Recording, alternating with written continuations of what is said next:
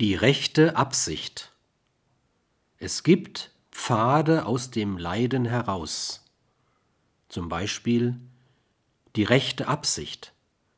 Sie ist kein Wünschen oder Begehren, weil beide aus Unkenntnis entstehen.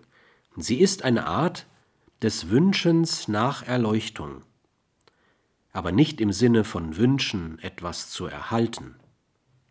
Und auch das rechte Sprechen, das meint, das eigene Sprechen zu verantworten.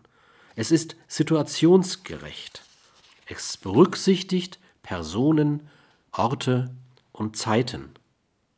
Es ist dann verantwortet, wenn es eher Leben mehrt denn mindert.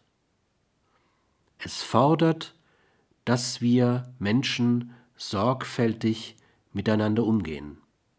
Und auch das rechte Handeln, das meint, das eigene Handeln stets zu verantworten. Es untersteht den gleichen Regeln wie das rechte Sprechen.